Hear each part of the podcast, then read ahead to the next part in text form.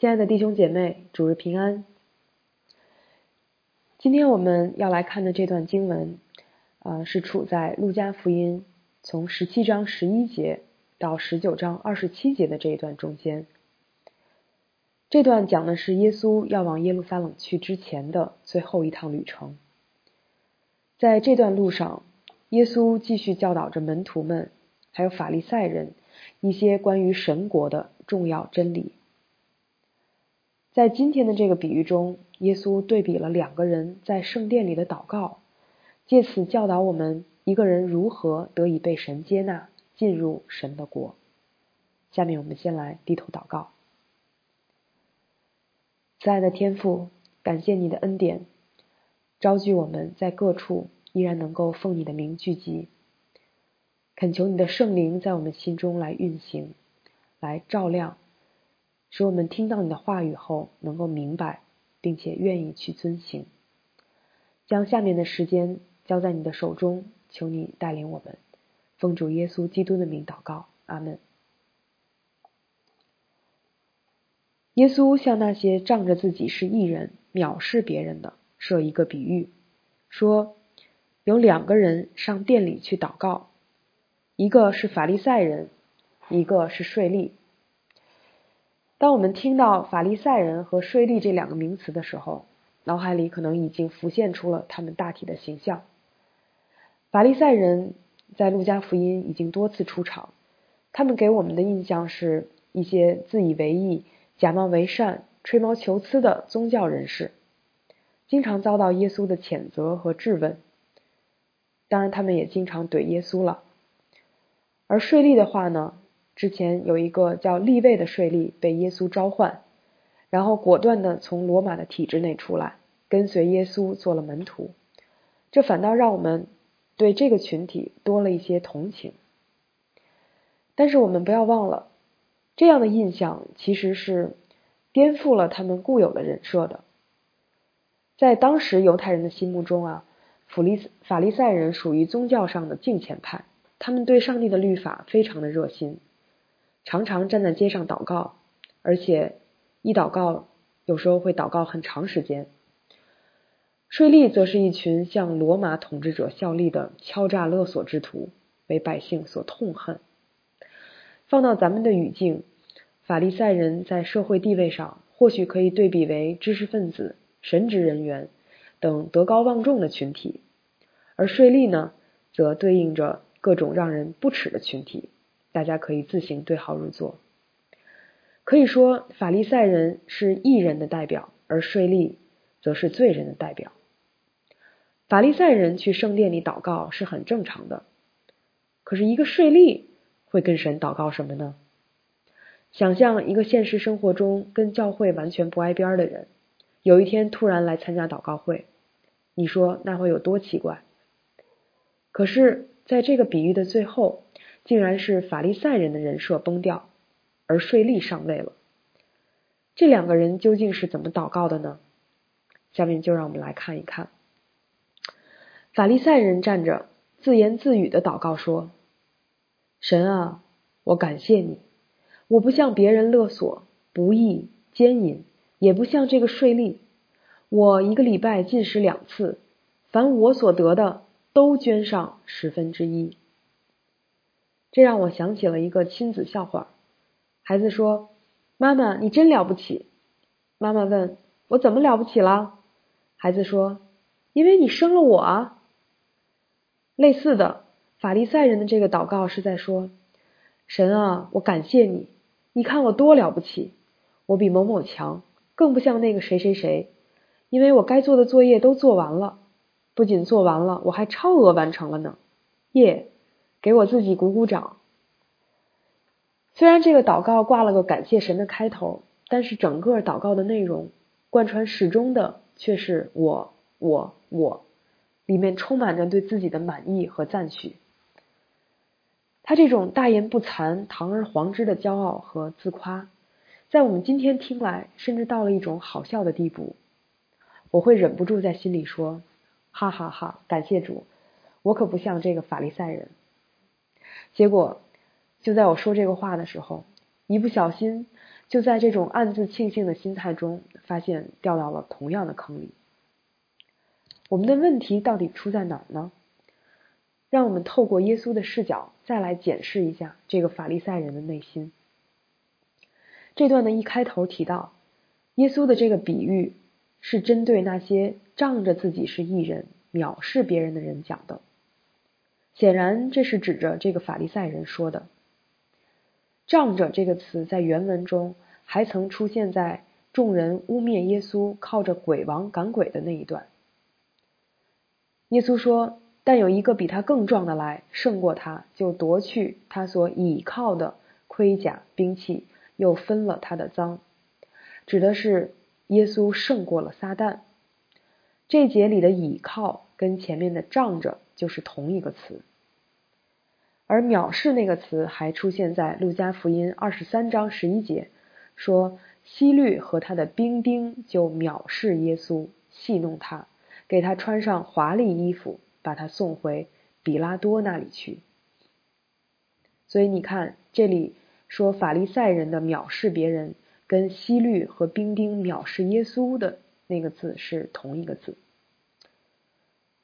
也就是说，这个法利赛人，他仗着自己是异人，倚靠的是他自己的异行，他借着不断的将自己的啊道德品行跟别人比较，就看不起那些在这个方面不如他的人。并且还到神的面前去炫耀。当他来到圣殿，他是非常自信又坦然的站在神面前的。我们几乎可以想象，他昂首挺胸的站在圣殿最前面，离至圣所最近的那个位置，非常的醒目，因为他带着一份令人傲娇的成绩单。当他开口向神祷告，他想到周围那些人，哎呀。不是这个罪，就是那个罪，但是那些事儿呢，他自己一概都没有。再用余光一瞥，发现这店里竟然还有个税吏。哎呦，他这种人怎么还有脸来圣殿向神祷告呢？我跟他可没有半毛钱关系。神啊，你看，我不仅不像他们，你看我做到了什么？我一个礼拜进食两次。远远超过律法要求的每年赎罪日的进食一次。除此之外呢，每一项收入的十分之一我都做了奉献，而不仅仅是律法所要求的田里的出产。天哪，我的行为简直是比律法所要求的还要优秀呢！耶稣用了一个词来形容这个法利赛人的祷告，说他自言自语。这个词真是再生动不过了。尽管这个法利赛人是站在圣殿里，外面看起来也是在向神祷告，但他实际上只是在跟自己说话，在列举自己的功劳，再把他自己所有的善行拿到上帝面前来展现一遍。他的心已经完全被他的自我占据，没上帝什么事儿了。这个法利赛人是以怎样的姿态来到神面前的呢？英文里面有个短语，我觉得形容他特别合适，叫 “full of himself”，全是他自己。他带着他的好行为、好工作、好成绩单来到神的面前，贬低那些不如他的人，以此凸显自己的优秀。换句话说，他相信可以靠着他自己的功德。靠着他自己的成就来博得神对他的肯定和称赞。与此同时，税吏又是怎么祷告的呢？那税吏远远的站着，连举目望天也不敢，只捶着胸说：“神啊，开恩可怜我这个罪人。”比起他说的话，作者对他的姿态描述的更细致。这个税吏也站在圣殿中，因为法利赛人祷告的时候提到他，说明他知道这个税税吏跟他一起在圣殿中。但这个税吏是远远的站着，离哪里远呢？离至圣所远。他一方面知道这是神的所在，迫切的要到神面前来；另一方面，他又不敢太靠近。因为想到自己犯的罪那样的得罪神、玷污神的圣洁，于是他只能羞愧的站在一个角落，连头也不敢抬，甚至悔恨、绝望到了捶胸的地步。他捶着胸对神说：“神啊，开恩可怜我这个罪人。”开恩可怜那个词对应的希伯来语是遮盖。这个税吏在求神，而且是像一个乞丐那样在祈求神的怜悯。神啊，求你来遮盖我，用你的恩典和怜悯来遮盖我，因为我就是个罪人。税吏知不知道罪人应得的是什么呢？当然知道了，不然他为什么远远的站着，头都不敢抬？他知道自己不配来见神，知道自己是个十足的罪人，唯一配得的就是神的愤怒和公义的审判。但他之所以还是来到神的面前，是因为他知道神还有恩典和怜悯。就像当初在伊甸园里，亚当和夏娃犯了罪，神还是用皮子做衣服给他们穿，那样的来遮盖他们。但是。那样的恩典和怜悯是这个罪人完全不配得的，他必须要到神面前低下头，照着自己最真实的本相来承认自己就是一个罪人，然后祈求神可怜他，祈求神用恩典来遮盖他，怜悯他。这个税吏的祷告跟刚才那个法利赛人祷告不一样在哪儿呢？这个税吏没有跟任何一个人比较，他没有说：“神啊，虽然我犯了这么大的罪，但是我不像其他税吏讹诈的那么多。”也没有跟店里这个法利赛人比，说：“神啊，至少我不像那个法利赛人那么骄傲，那么假。”再不济，他还可以说：“神啊，我干这些事儿也是生活所迫，都是被那些可恶的罗马人逼的。”你看到没有？其实他要是想比较的话，还是有的人有可比的。但是，但凡他一跟谁比较，他马上就变成跟那个法利赛人一样了。不管他跟谁比，怎么比，都是在说：你看，我还有那么一点点东西是可以拿出来跟神讨价还价的。不，然而这个税吏没有。他完完全全为他自己的罪负责。再有就是，这个税吏全程没有提到过任何的行为，他既没有说他干了什么，当然我们可以说是因为神都知道，但是他也没有说以后会怎么做。他的祷告好像没说完一样，只说了开恩怜悯我这个罪人，之后呢，没说。然后就到此戛然而止了。接着，耶稣揭晓了结果，说：“我告诉你们，这个人回家去啊，比那个人倒算为义了。”这是什么意思呢？意思就是这个罪人的祷告蒙了神的垂听，神接纳了他；而那个义人在神面前虽然列举了一长串的异行的清单。但最后却通通被神拒绝，啥也不算。耶稣总结说：“因为凡自高的必降为卑，自卑的必升为高。义人虽然有义行，但若倚靠自己的义抬高自己，就被神降卑；罪人若承认自己的罪，仰赖神的怜悯，就被神抬举。”耶稣借着这个比喻，其实给我们描述了我们里面自我的两种极致的状态。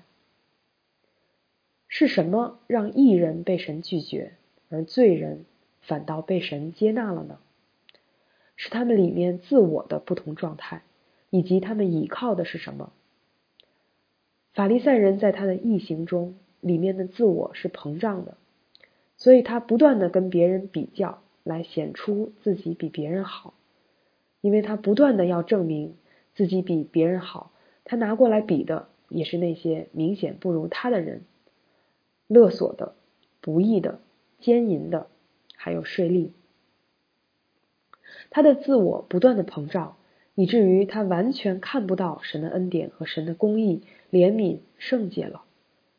他认为一切都是靠他自己做到的，于是就把自己放到了一个与神同等的位置上，而且还藐视别人。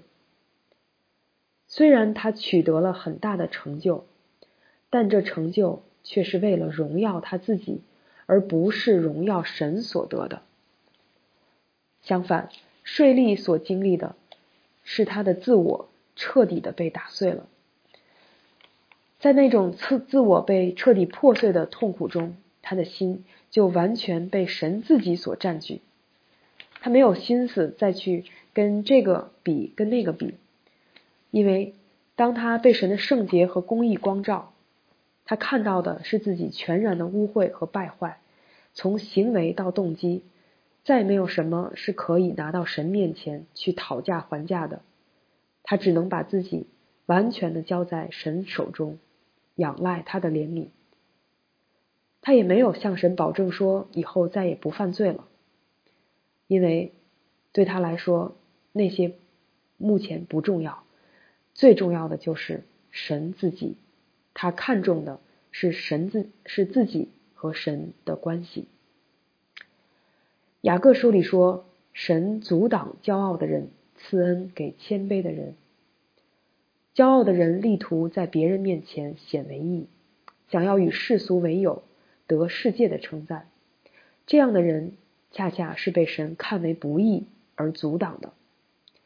那些认识到自己的罪，愿意在神面前谦卑的，神就赐下恩典。那什么是谦卑呢？上帝借着他的儿子耶稣基督，向我们显出了什么是谦卑。菲利比书二章说道：“他本有神的形象，不以自己与神同等为强夺的，反倒虚己，取了奴仆的形象，成为人的样式。既有人的样子，就自己卑微，存心顺服，以至于死，且死在十字架上。”对于大部分基督徒来说，我们既在基督里经历过。最得赦免的蒙恩时刻，也时常会陷入骄傲带给我们的自以为意、藐视别人的试探。其实，人里面的自我真的是很难胜过的。就想一想，我们多少次在关系中去指责对方，多少次我们在服饰中有对别人的抱怨，多少次我们在听讲道的时候，似乎是在替配偶听，祷告的时候。也似乎是在替配偶祷告，总希望对方先做出改变。有时候，这种骄傲也不仅是以藐视别人的形态出现，他也会以自卑、自怜的心态冒出来。我们很容易看见自己做到而别人没做到的，也很容易羡慕别人有自己却没有的。无论是哪一种形态。在我们心里驱使着我们的那个力量，似乎总是想叫我们在人面前，在神面前有一些东西拿得出手，而那个东西就是不断引诱我们要去倚靠自己的罪根儿——骄傲。在今天的这个比喻中，耶稣让我们看到骄傲滋生出来的自我膨胀有多么可怕，它会蒙蔽我们的眼睛。让我们越来越看不到神，也会阻隔在我们跟他人之间，让彼此的关系越来越疏离。然而，若没有圣灵的光照，谁能看到自己里面的骄傲，在神面前悔罪，与他和好呢？为了打破我们的骄傲，神就借着我们的失败、我们的受苦，甚至是犯罪带给我们的伤害。来管教我们，击打我们，好让我们醒悟过来，真的认识自己是谁，转向他。当我们听到税吏的祷告时，可能会很感动，但是，一旦我们自己处在税吏那个位置上，经历这个自我被破碎的过程时，却是非常痛苦的，因为你再不能靠着那个原本可以被人称赞的自我形象活着了。但是税吏在认罪之后得以被神接纳的结局，也再一次提醒我们：我们不致消灭，是出于耶和华诸般的慈爱，是因他的怜悯不致断绝。每一次神要带领我们的生命成长突破，我们面对的可能都是这样一个选择：你要让那个自我再膨胀一点，又把神从你的生命中多挤出去一点。还是让你的自我再破碎一点，让神的恩典和怜悯多进来，多进到你的生命里一点呢？怎样才能让我们更容易的领受到神这样的恩典呢？我能想到的有以下这么几点：第一，想方设法的亲近神，无论如何都要来到他的面前，就像这个税吏一样。虽然他犯了很大的罪，但是他依然进到圣殿。虽然他是仅仅是站在一个远远的站在一个角落，但是他依然开口向神来祷告。第二，把自己放在能够接受到圣灵光照的地方，跟弟兄姐妹在一起，跟倾心祷告的人在一起。有时候我们自己不能向神祷告，那我们也需要别人。来为我们祷告，啊，就好像，就好像摊子的那几个朋友将他抬到耶稣面前一样。第三，承认自己的罪，有时这仅仅意味着我们把真实的自己敞开在神的面前和人的面前。第四，常常感谢神，感谢人，因为我们有什么不是领受的呢？圣经里面最著名的一首悔罪诗，诗篇五十一篇，是在大卫与八十八犯了奸淫，并设计谋害了她的丈夫赫人乌利亚，然后遭到先知拿单的斥责后写下的。我们来一起读一下：神啊，求你按你的慈爱怜恤我，按你丰盛的慈悲涂抹我的过犯。求你将我的罪孽洗除净尽，并解除我的罪，因为我知道我的过犯，我的罪常在我面前。我向你犯罪，唯独得罪了你，在你眼前行了这恶，以致你责备我的时候显为公义，判断我的时候显为清正。我是在罪孽里生的。在我母亲怀胎的时候就有了罪。你所喜爱的是内力诚实。你在我隐秘处必使我得智慧。求你用牛膝草洁净我，我就干净；求你洗涤我，我就比雪更白。求你使我得听欢喜快乐的声音，使你所压伤的骨头可以踊跃。求你掩面不看我的罪，涂抹我一切的罪孽。神啊，求你为我造清洁的心，使我里面重新有正直的灵。不要丢弃我，使我离开你的面；不要从我收回你的圣灵。求你使我仍得救恩之乐，赐我乐意的灵扶持我，我就把你的道指教有过犯的人。罪人必归顺你，神啊，你是拯救我的神，求你救我脱离流人血的罪，我的舌头就高声歌唱你的公义。主啊，求你使我嘴唇张开，我的口便传扬赞美你的话。你本不喜爱祭物，若喜爱，我就献上；翻祭你也不喜悦。神所要的祭，就是忧伤的灵。神啊，忧伤痛悔的心，你必不轻看。以前我总觉得，大卫犯了这么重的罪，道德这么烂，却被称为合神心意的人，实在让人有点匪夷所思。是神的三观有问题，还是我的三观有问题？在讲完今天这个比喻。我好像更明白了一点。原来我既不认识神的圣洁和公义，也不了解神的恩典与怜悯。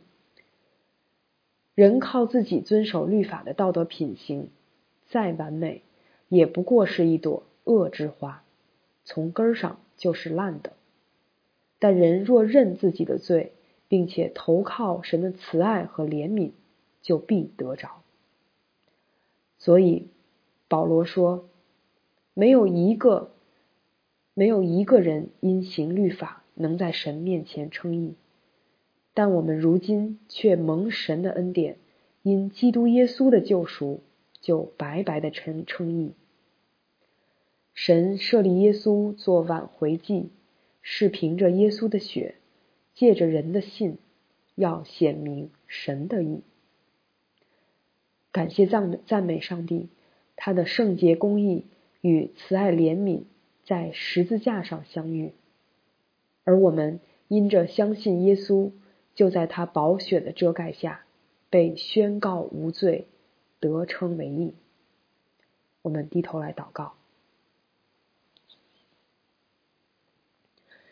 慈悲怜悯的。阿爸天父，我们到你面前来，向你承认，我实实在在是一个罪人，在我里面毫无良善。神啊，很多的时候，我自己不知道自己里面的骄傲，也有很多隐而未现的罪。